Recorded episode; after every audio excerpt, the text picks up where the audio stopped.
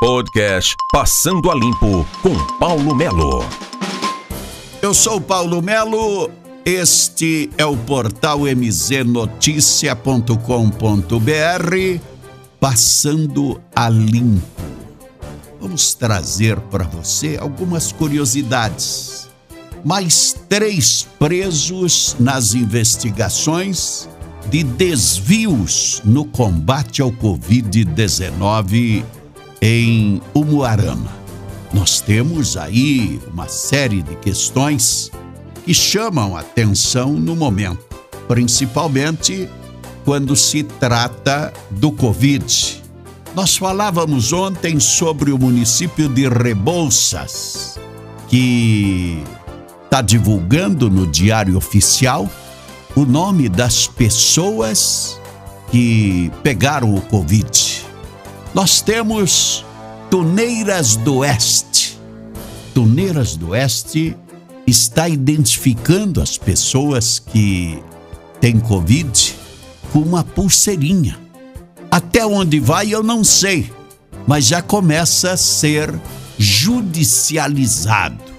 A transparência do governo de Rebouças divulgando o nome das pessoas do município que estão contaminadas com o Covid e também já estão judicializando a exposição daqueles de Tuneiras do Oeste que usam a pulseira alegando estar com Covid. Vamos aguardar para ver até onde vai, porque estas são algumas questões de medidas tomadas para evitar a contaminação. Agora, na verdade, nós precisamos acabar com a contaminação da corrupção no país e usando a pandemia para colocar em prática. Nós tivemos a Assembleia Legislativa do Estado do Paraná aprovando a redução da contrapartida do Estado a Paraná Providência. Diz que a comissão fez um levantamento e diz que a Assembleia Legislativa constatou, através da comissão, de que a Paraná Previdência está com superávit. Será?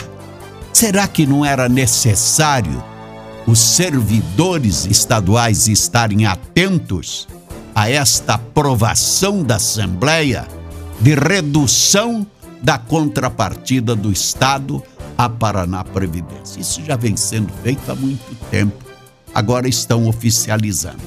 Nós temos também a questão com referência às vacinas o governo do estado anuncia até 18 de julho, até 40 anos estarão todos vacinados.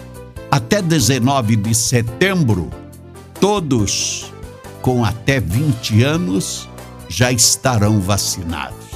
E até o final de setembro, chegamos à faixa etária de 18 anos.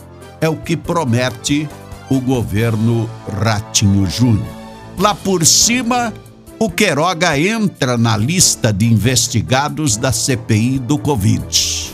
O Queiroga é o atual ministro da Saúde.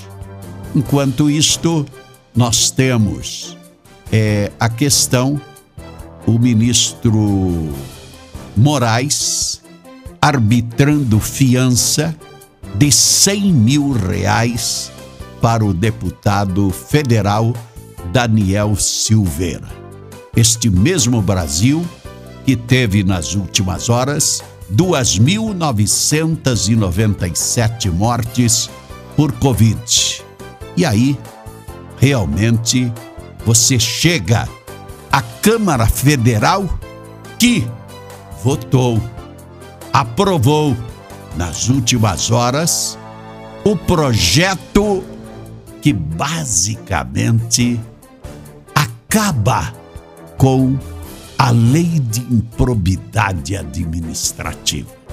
Sim, os 513 deputados se reuniram, colocaram o projeto em pauta e, naquele corporativismo fantástico, votaram e derrubaram a lei de improbidade administrativa, que 80% deles estão com culpa no cartório pela improbidade administrativa.